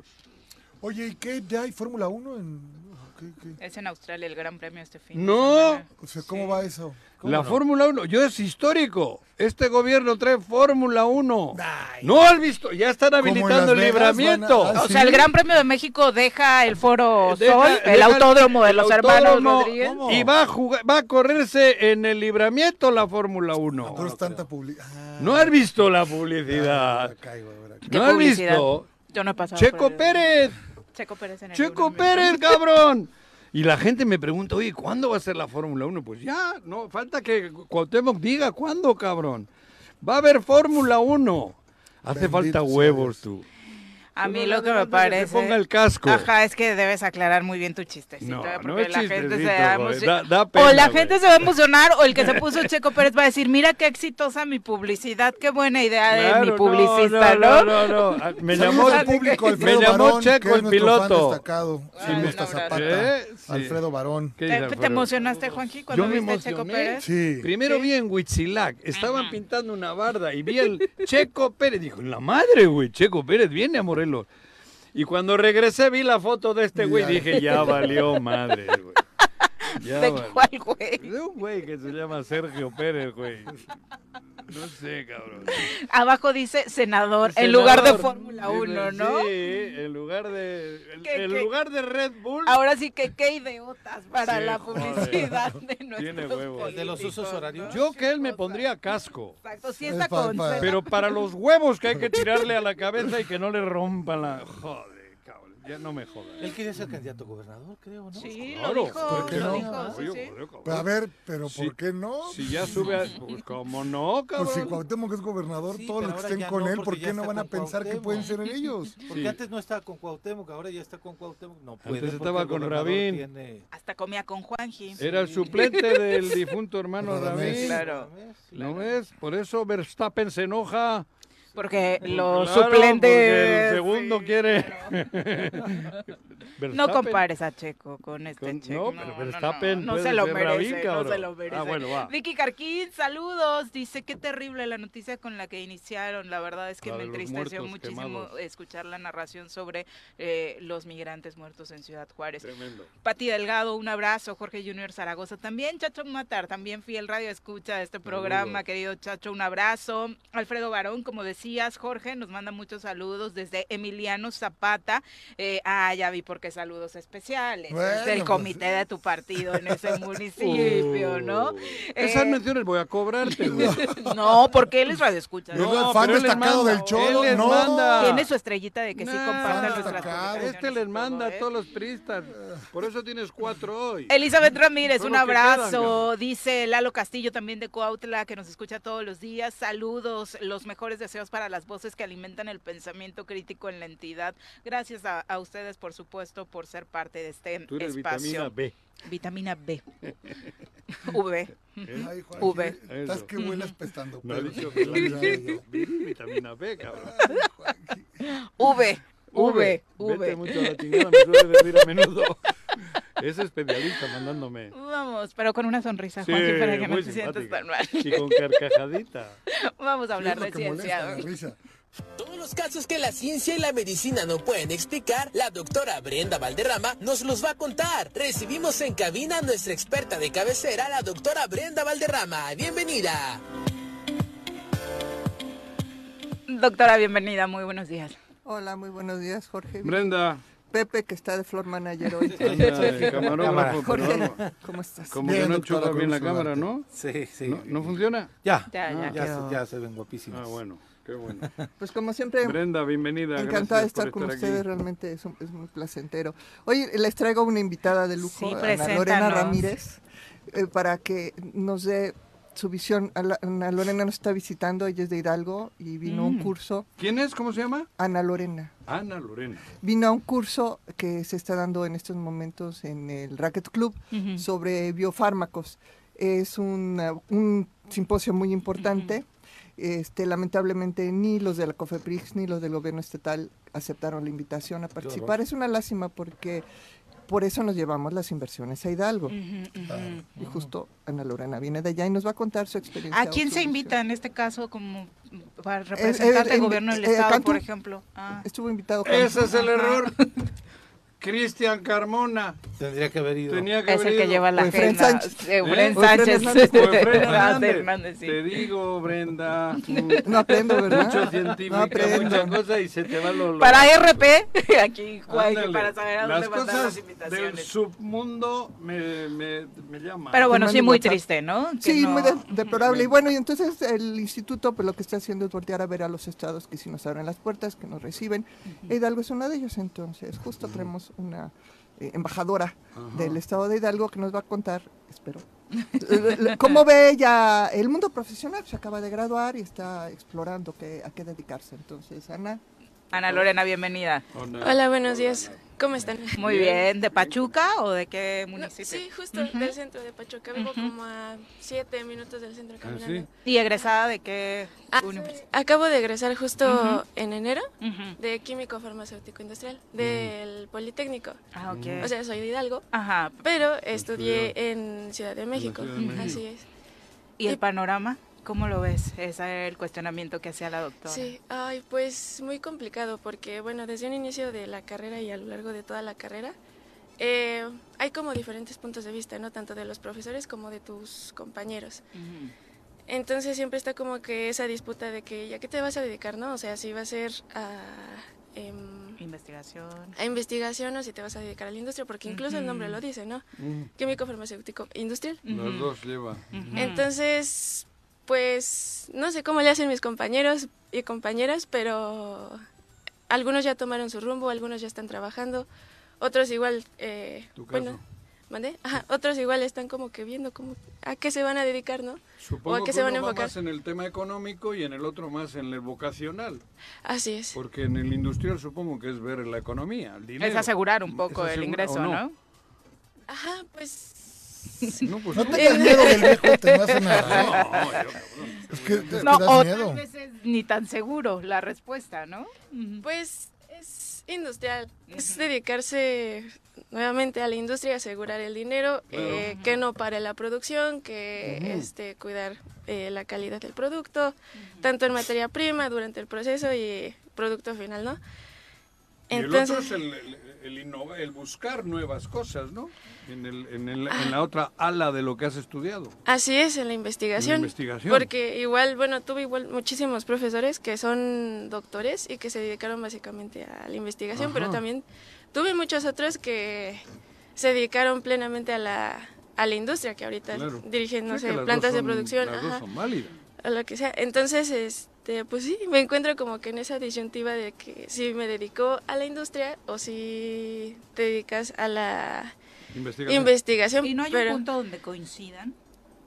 Donde Mm. puedas generar un equilibrio en donde sí te sientas satisfecha vocacionalmente y también se dé este ingreso asegurado económicamente. Ah, algunos profesores han Ujú. comentado, yo no sé muy bien, Ujú. que hay algunas empresas que te pueden contratar, pero dentro de ellas Tienen puedes... el área de investigación. Investigación, incluso, eh, no sé. Los Sí, grandes laboratorios supongo que tienen eso. Pues No el tienen desarrollo. ¿no? La innovación, Que- generación de nuevos productos. Ujú. cabrón. Bayer y eso supongo que tienen gente... Tus áreas de investigación. ¿no? Claro, Ujú. joder, ¿no? Sí. Llegar ahí Está nerviosa, está nerviosa. No ¿Por te qué? nerviosa, no sé. Pasiflorine. En Este, tu caso, ¿por qué decidiste estudiar esto? eh, siempre me interesó como eh, la acción de los fármacos. O sea, como desde chiquita, yo siempre me pregunté de que, ¿cómo se ve el medicamento? ¿A qué parte, eh, a qué parte llegar? ¿O cómo quitar el dolor o así, no? Ujú. Entonces, básicamente me guié por esa parte. Incluso, pues, tengo familiares Ujú. como mi, eh, la doctora Brenda, Ujú. eh, la doctora, sí, doctora, doctora este, Ruth, que igual son investigadoras y se dedicaron eh, a esa parte, ¿no? Entonces, eh, también por parte de mi mamá, tengo igual algunos familiares que son médicos, que sí, pues la- algunos son, muchos son médicos. Entonces, desde que soy chiquita me empezaron a, se empezó como a inculcar esa parte, ¿no? Y desde chiquita me ¿Te interesó. Ajá. ¿Te interesa? Así ¿No es. es a chaleco? No te obligó ¿No te tu tía. obligó tu tía? No, para nada. Le obligó a venir aquí contigo, que eso es tremendo. Oye, el mensaje es importante sobre todo porque estamos en una etapa en la que muchos jóvenes están decidiendo Sí. hacia dónde ir, ¿no? Con Sí, sí, este sí. tema de los exámenes de ingreso, las fichas, eh, decidir cuál va a ser finalmente la carrera que, que elijan. ¿Qué les dirías? Que no... Primera, que no desesperen. O sea, yo, es- se sabe que es una decisión muy difícil a tus 18 años, que apenas acabas de eh, obtener tu INE, ¿no? Entonces, eh, que no desesperen, que siempre, eh, más que nada se guíen por lo que sienten y por cómo se sienten, porque incluso, bueno, yo tuve compañeros que dejaron la carrera por ahí de séptimo semestre, que si dices, oye, mano, te falta nada más un año, ¿no? O sea, ¿Arrepentidos de la ajá. Sí, sí, sí. Y me dicen, no, pero es que a mí lo que verdad me gusta es, no sé, médico zootecnista o lo que sea. sí, Entonces.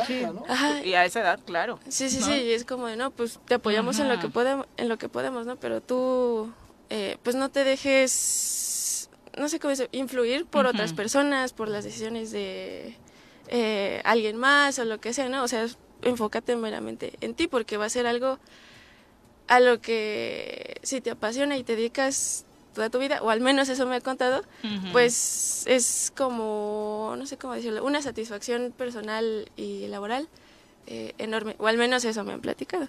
Oye, Ajá. en el eh, potencial laboral, Hidalgo, ¿cómo está? ¿Está para quedarse ahí en las áreas que tú eh, piensas desarrollar o en las que piensas desarrollarte? ¿O si definitivamente eh, quedarte en la Ciudad de a México Morelos, es la que aquí opción? hay muchas más posibilidades. Muchísimo.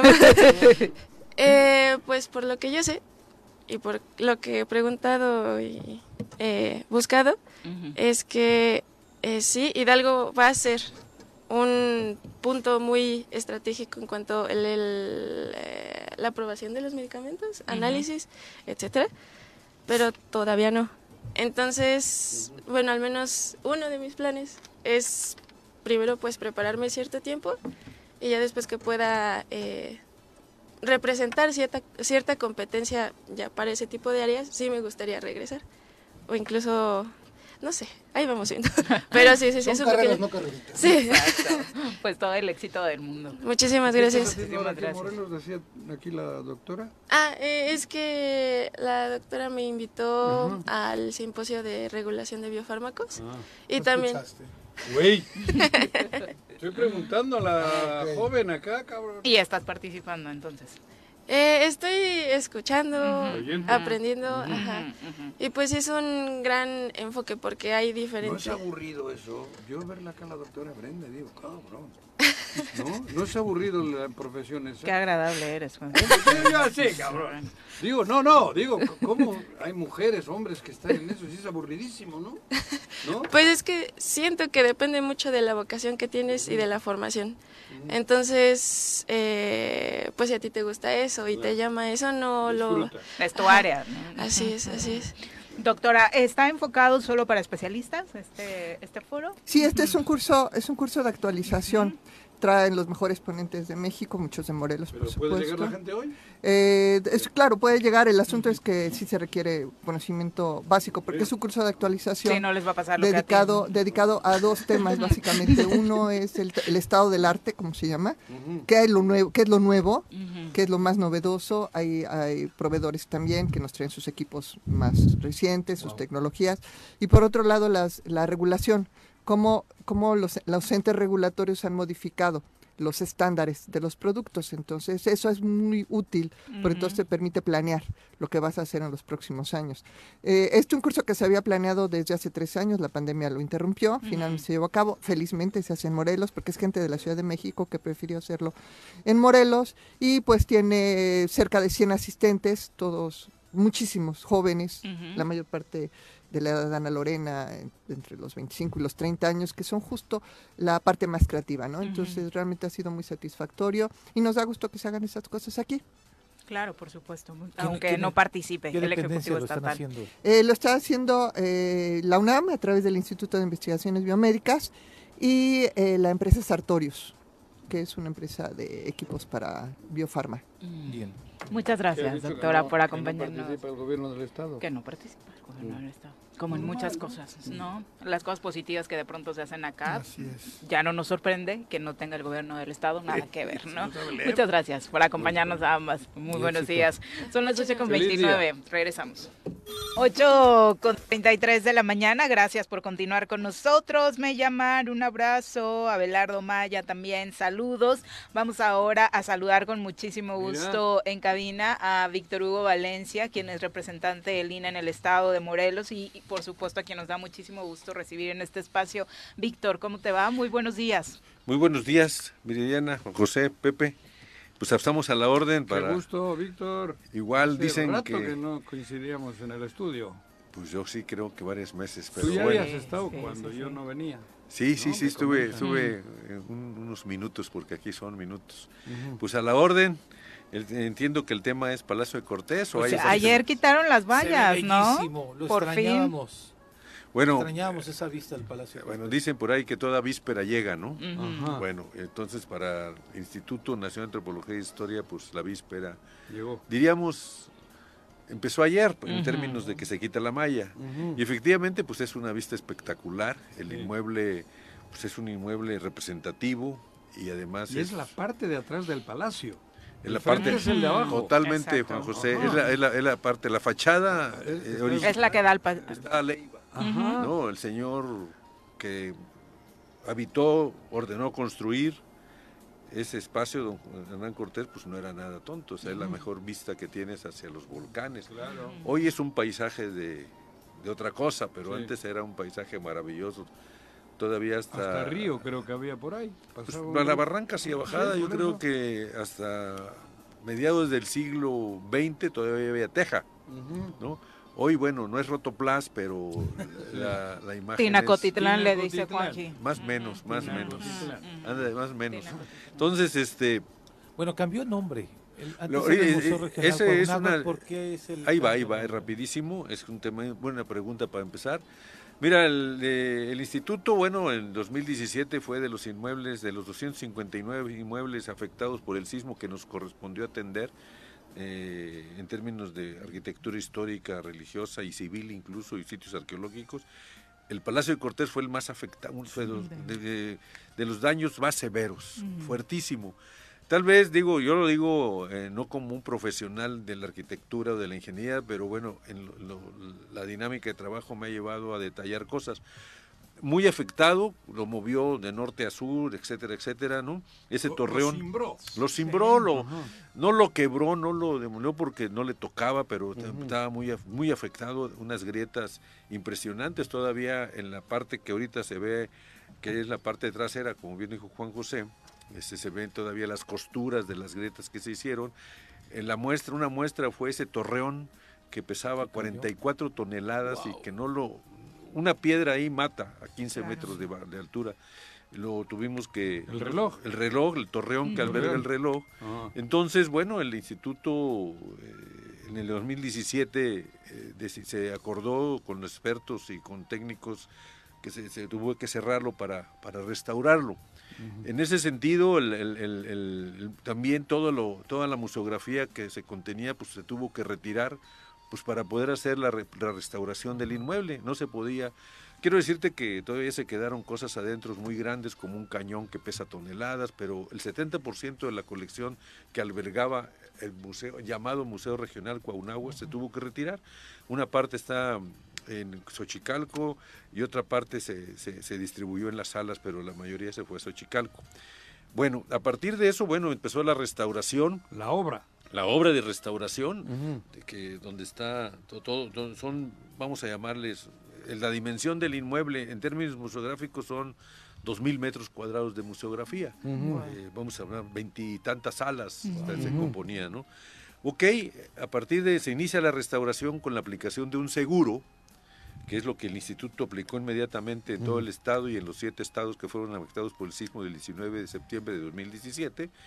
Y bueno, eh, se inició con una, una empresa muy seria, por cierto, y muy buena, la que se contrató en ese inicio con el seguro, y se inician los trabajos. Y bueno, estamos hablando 2017, 2000, 2018, a mediados de 2018 se empezó la restauración, no estudios preliminares, concertaciones administrativas, etcétera, ¿no? Entonces... Eh, sí, no, no, no, no no contrataron a un maestro albañil no, no. y, denle, No, no, no, no. Quiero decirte que, que, la dinámica con el seguro en términos de aplicar un ah. seguro es muy diferente al, al, proceso que se lleva en términos con recursos federales. Un, seguro es una situación muy, muy específica y facilita mucho las cosas. Una buena empresa se llama Skoda, porque hay que decirlo así, una que encabeza el arquitecto Palma.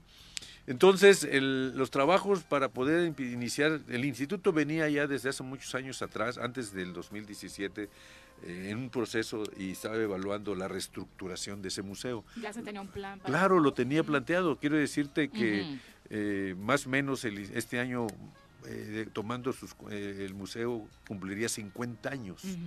Y ese discurso que te traía en, antes del sismo del 17, pues traía esa, esa edad, entonces ya se planteaba la necesidad de reestructurarlo, de actualizarlo desde el punto de vista didáctico, académico, incluso museográfico. O sea, no es una situación, el sismo simplemente aceleró las cosas. Y dos, al momento que se empiezan los trabajos de restauración en el 2018, pues también se empieza a plantear que, ya que se aproveche para ver la situación de una reestructuración museográfica. Bueno, esta, bueno, requiere de un guion temático, de un guion científico, de un análisis de todo lo que implica un discurso académico que viene desde la época antes de la llegada de los españoles. El concepto que tiene ese museo en el INA está definido como regional, es decir, es un museo que abarca, eh, eh, antes del 17, que abarcaba una una línea histórica desde antes de la época prehispánica, eh, colonia, independencia, revolución e incluso hasta la época etnográfica, con una sala etnográfica en su fin del recorrido. Y bueno, entonces quiero decirles que la hora de restauración eh, permitió también que se organizara un grupo de investigadores, particularmente del Centro INA Morelos, donde participó Toño García de León, este Miguel Moraita, Raúl González Quesada, Giselle Canto, Laura Ledesma, es decir, un grupo de investigadores se abocaron a estar trabajando coordinados por Rodolfo Candelas, que tomó la dirección, me parece, yo estaba en Puebla, de director, a mí me tocó el sismo en Puebla. Rodolfo Candelas, actual director, eh, tomó la dirección, me parece que en el... Aquí estaba una mujer que falleció. Eh, eh, sí. yo, yo Isabel, Campos, yo la recibí en el mercado. Guainaga, sí, claro, eh, yo, yo, le entregué a ella en el 2017, por cierto, en junio, yo me fui a otro lado, después me invitó el director general aquí y yo llegué en el 2019, en octubre del 2019, ya me encontré a Rodolfo Candelas como director de un museo, él recibe un museo como en el hospital, ¿no? Con suero, sangre, tablillado, etcétera, etcétera, ¿no? Y uno de sus primeros trabajos, además de toda la organización, además de que se decidió, el instituto decidió empezar a restaurar ese inmueble con la sala Juan Dubernar. que además es la primera en utilizarse. ¿Por qué? Pues para que pudiera haber actividades más allá de, de, que se estuviera en el proceso de restauración. Entonces, para llegar a la respuesta que hace Pepe, este grupo de investigadores pues empezó a revisar todo el proceso, tanto los arqueólogos, los historiadores, historiadores, para ir integrando un guion que le permitiera eh, traducirse en una propuesta museográfica, en una propuesta didáctica, actualizada, etc. Es decir, el museo traía un discurso de más de, más de 40 años. Y bueno, finalmente las cosas se deben ir actualizando, independientemente que el museo también tuvo etapas. Por ejemplo, la sala de etnografía que estaba en este museo fue hecha, fue instalada en los ochentas, es decir, 30 años después de que se había instalado, o 20 años después que se había instalado el museo con su discurso arqueológico histórico. Y bueno, y, había unas partes que incluso estaba, claro en el instituto desde que se abrió que era necesario actualizar Revolución Mexicana, por ejemplo, ¿no? Entonces, zapatismo. Eh, y resultar más atractivo para los nuevos públicos también, ¿no, Víctor? Que es súper importante en este acercamiento de los museos para la sociedad, porque de pronto hay muchas resistencias. De ahí viene la, la, situación, de este, este, este cambio de nombre de Museo Regional Coahunáhuac a Museo Regional de los Pueblos de Morelos, tiene que ver con un concepto, pues ya, es decir, desde, desde su inicio el museo fue un museo de todo el estado. De Morelos. Y, bueno, con respeto a, a la cuestión de la historicidad local, Cuernavaca, el Cuaunagua que es Cuernavaca, Cuernavaca. el Valle, etcétera, ¿no? sí. Entonces, El Valle. Sí, sí, claro. Entonces, eh, el- eh, este, este, este último fue una discusión, pues, la verdad, de muchos, de muchos meses, de muchos días, de los investigadores, que ellos son los que proponen el cambio, y nos parece al instituto un cambio acertado, porque es una visión de todo el Estado, desde la época eh, antes de la llegada de Cortés, incluso paleontológica, van a encontrar, Wow. ahorita lo comento, desde la época paleontológica, medio ambiente que no existía, y por supuesto en la época prehispánica, eh, y por supuesto después viene ya la colonia, lo llamada colonia, independencia, etcétera. Entonces el museo hoy cambia su nombre en el, en el sentido de actualizar los contenidos, es decir, con una, una, una renovación eh, académica, museográfica, también va a haber nuevo, nuevo, nuevo mobiliario, es decir, Ay, es un museo, va a ser un museo nuevo en el sentido de contenido, de actualización académica y didáctica Temático. y de mobiliario. Que eso, bueno, los ojos especialistas lo van a ver de otra manera, tal vez los que no estamos metidos un en la poco frío antes, ¿no? bueno, eh, pues era, era una museografía de la época. Estamos hablando de los años en el 74 más o menos, ¿no? 74, Juanji decía 75. que era aburrido. Bueno, la verdad, ¿eh? bueno, la verdad. eh, no lo quiere decir, esa pero... visión Sí, donde te lo Sí, sí, digo. sí. Ibas con- yo iba con mis hijos chiquitos y cabrón, como que le faltaba algo. Digo, Pues bueno, mira, la, No la, no la- es mi la museografía tiene, es, es- tiene más- es un, toda una discusión, que quienes están escuchando aquí en tu programa, que sepan del tema, pues este, los invitamos el jueves 30 a las 1 de la tarde, porque, bueno, efectivamente, eh, los académicos van a revisar las cédulas, ¿no? El comunicador va a ver el mueble, va a ver la luz, va a ver la iluminación, va a ver cómo, o sea, el- el- la situación, el, gran reto del para el investigador cuando se pone en un museo es la capacidad de síntesis. Es decir, cómo sintetizas 1500 cuartillas a 10, a 2, Ujú. por decirte un ejemplo, ¿no? Bueno, ese es el tío. Muchos museógrafos, eh, gente dice que hoy las piezas, ya no debe haber cédulas, las piezas deben hablar. Bueno, to- entonces esa, esa combinación para el instituto siempre será y es un gran reto. El, el Instituto Nacional de Antropología es una institución de investigación, primordialmente, Claro. y traduce y sus investigadores, sus investigaciones las pasa a textos y las pasa a cédulas y a Sí, es mamparas. importante todavía la cédula, ¿no? Ah, no, Llegar no, al no, museo yo- yo, lo y que te den el, el- el contexto de lo que estás Hay que viendo. verlo, hay que verlo desde Sí. muchas perspectivas. Entonces, Pepe, la pregunta es, ¿se actualiza el nombre en términos de la visión que va a dar ahora un nuevo museo? Con una nueva, pretendemos y estamos seguros que lo vamos a lograr como institución, un nuevo museo con información e investigación actualizada. Desde, vamos, ahorita se abre parcialmente. Y es muy importante decir esto. 30. ¿Cuántas salas? Vamos a abrir cinco salas. Imagínense, dos mil metros de museografía. Bueno, es un recurso financiero muy importante. Entonces, bueno, podríamos, y vamos a seguir trabajando. El instituto, a través de este equipo de investigadores, va a continuar trabajando en, las, pro- en los procesos históricos que, que se van a, a discernir, que se van a mostrar en este museo. Estas cinco salas son, Son de qué? dos, de, eh, son dos de, de lo que se llamaría paleontología y medio ambiente. Eh, y Decías que hay sorpresas en paleontología. es nuevo, esa, ese- ese- esa, esa información o esa, ese contenido no se tenía en el anterior museo.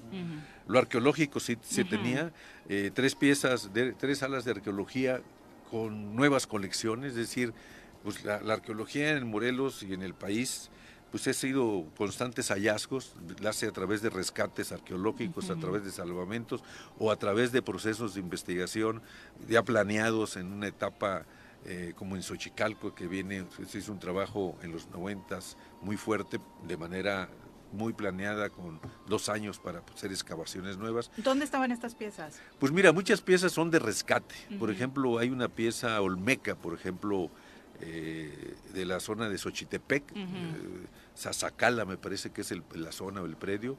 Aquí Es una pieza olmeca que fue producto de un rescate. Es decir, se, se empezó a hacer una construcción y de repente aparece. Ajá. Muchas piezas en el país de hallazgos muy importantes, la Koyosauki, por ejemplo, que fue muy famosa, es producto de un rescate cuando los compañeros de Luz y Fuerza estaban haciendo una obra enfrente del Templo Mayor y sale una pieza. Van a encontrar en, en el caso de estas salas nuevas, nuevas piezas, nuevos discursos, actualización de investigación y de interpretación y vamos a acompañarlas estas, estas ya son salas permanentes, ¿sí? Con eh, tres exposiciones temporales. Ah, qué bien. Una exposición temporal eh, en la parte, también cambia el recorrido de- del museo, es decir, eh, los investigadores y el director, junto con nuestra Coordinación Nacional de Museos, aquí el INA, Centro INA no va solo. O sea, el, el- el- el- el guion temático científico sí está hecho por un grupo de investigadores del centro, pero todo el concepto museográfico lo hace nuestra Coordinación Nacional, que es la, es la, la entidad, que el área que hace pues desde la planeación, propuesta de mobiliario, ec- este, etcétera, ¿no? Y en ese sentido está, vamos a exponer, hay una colección que se donó a Lina hace 10 años de un coleccionista europeo, León Binov, que fue también se difundía en aquel tiempo, ellos donaron una gran colección, un coleccionista, era un dentista eh, muy famoso, muy bueno, que este, radicó en Tasco un tiempo y luego se vino a la Ciudad de México y finalmente llegó a vivir a Cuernavaca. Fue, colección, fue haciendo acopio de piezas arqueológicas de todo el país y bueno, la- finalmente la donaron en el 2012 me parece y el instituto pone una muestra solamente de esa colección, de la Mm. colección León Vino, unas piezas maravillosas de diferentes partes del país. Se, se coloca hoy la sala de exposiciones temporales, se va a colocar en la parte alta, donde, donde sesionaba el Congreso del Estado. Hay que recordar que este inmueble En algún momento fue, fue, sede del legislativo, del ejecutivo y del judicial. Es decir, en ese inmueble en un momento estuvieron Todos los todo el gobierno ahí. ¿no? Ya fumigaron. No, bueno, Desde este, aquel entonces, ¿no? bueno, Desde aquel entonces. eh, eh, se va, se- se- hay obligación de hacer fumigaciones técnicas, ¿no? Este, no, no, no, hablamos de, nosotros hablamos de fumigaciones técnicas, porque bueno, este, estamos abriendo, abriendo parcialmente. Va a haber espacios que todavía van a estar eh, Restringidos. restringidos, porque ahí van a estar otros espacios museográficos que todavía no está montado. Entonces, en, en el salón de lo que era en el salón de sesiones del Congreso, hoy es una gran sala temporal. Una cosa importante de la restauración del inmueble es que el instituto, viendo todo el agrietamiento y afectaciones, al, al ir explorando las grietas para ir cosiéndolas y cerrando, pues empezó a encontrar pintura mural. Entonces, por ejemplo, van a encontrar el día, que ahora que se abra, los que nos visiten el día 30, en la sala de congreso, en anterior sala de congresos, hoy sala de exposiciones temporales, pues diferente pintura mural en todo el En espacio. capas. ¿Qué tal? De encontré- se fue a, a- se, se exploró y se restauró, hay tarazona y hay como tres o me- me queda muy claro Murales. mu- los murales con autoría de Tarazona en esa parte, pero también hay otros dos autores. Pondremos una cédula informativa Claro. en esa sala de lo que van a encontrar. ¿Y los otros murales cómo? Bueno, ve, los murales de Diego Los Rivera. de Diego, bueno, eh, les quiero informar al público porque la pareciera ser que referirse a- al Palacio de Cortés va inmediatamente la referencia a, los, murales, de Diego. Los murales de Diego también fueron afectados, el inmueble fue zarandeado, fue movido, este, fue afectado el, el- el- el mural, casi desprendida la parte donde estaba eh, toda la relatoría eh, del, del- del discurso de Diego y, y luego los agrietamientos y además eh, acuérdense que está en una, un corredor, Sí. hay un arco, pues ese arco fue apretado y todo está lleno de pintura.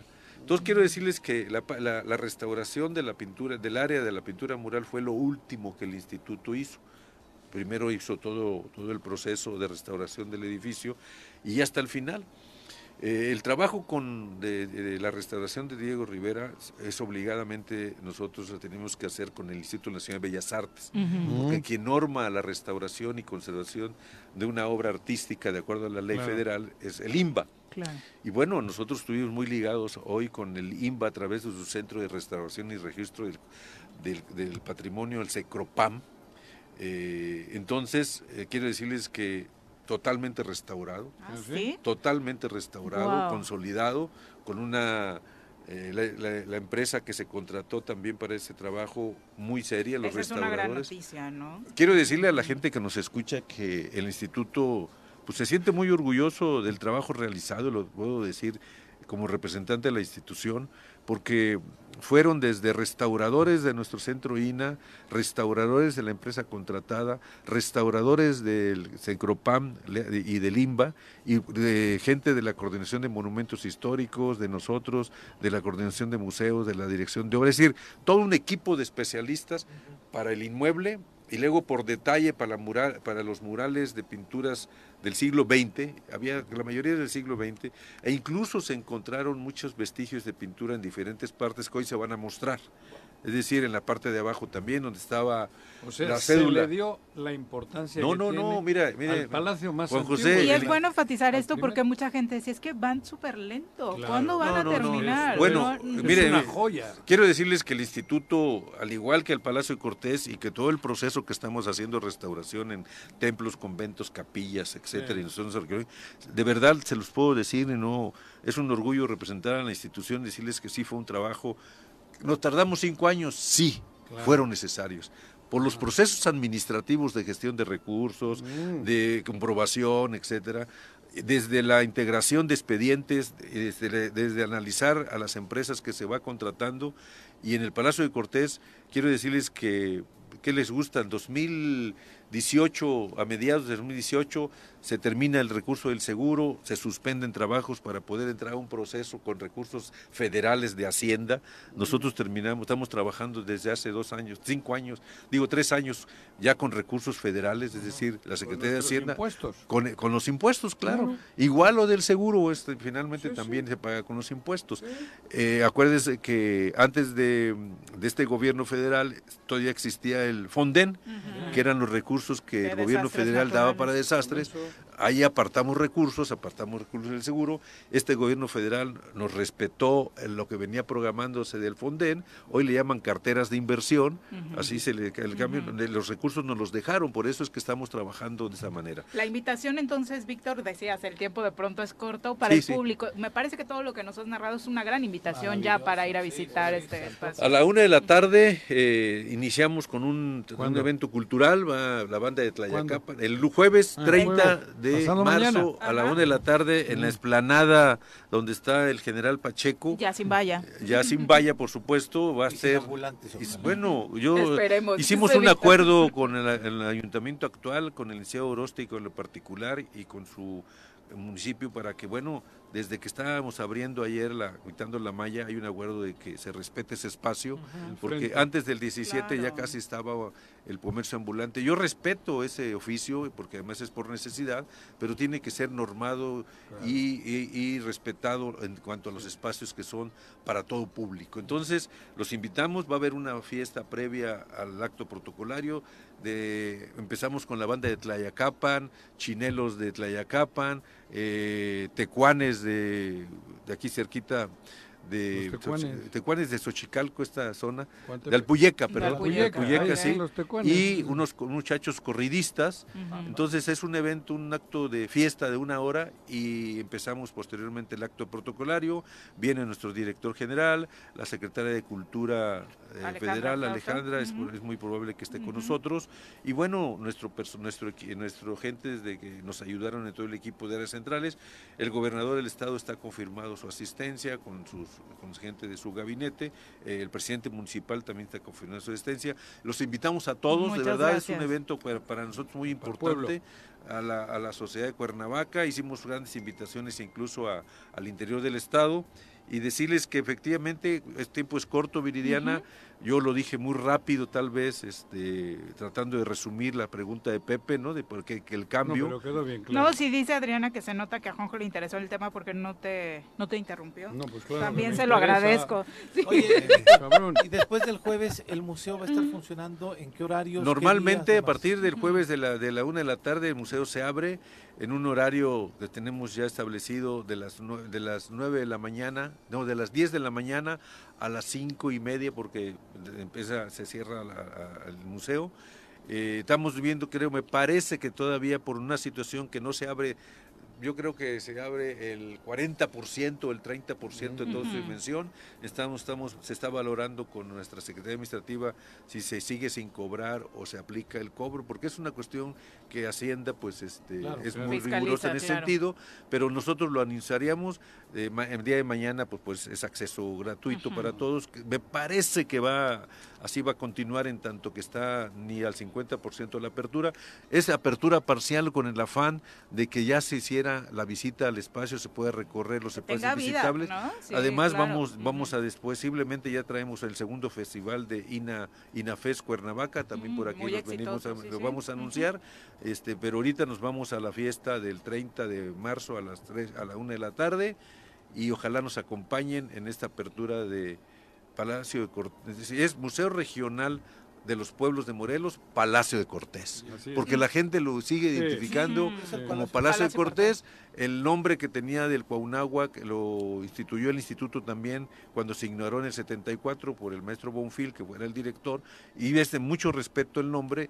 En la museografía que va a haber en, el, la información se habla del Cuauhnáhuac, no se dejará hablar del no, No se puede borrar la historia, ¿no? Pero me parece que es muy positiva esta ampliación en el nombre para agrupar a todo el estado de Morelos, sobre todo bajo esta identificación que necesitamos todos y porque es emblema de nuestra entidad, Por ahí va, ¿no? por ahí va. Pues muchas, gracias, y disculpen la dispersión o... No, al contrario, muchas gracias. No el orden. Y ya sabes que es tu casa. Ojalá diario tuviésemos noticias como esta. Exacto. Pues bueno, ojalá. Nos, tardamos lo necesario. Muchas gracias. Gracias a ustedes. Muy buenos días. Ya nos vamos, Pepe. Muy buenos días, señora. Buenos días. Que tengan excelente mañana. Los esperamos mañana en punto de las 7. Esta fue la revista informativa más importante del centro del país. El Choro Matutino. Por lo pronto, el Choro Matutino. A bailar y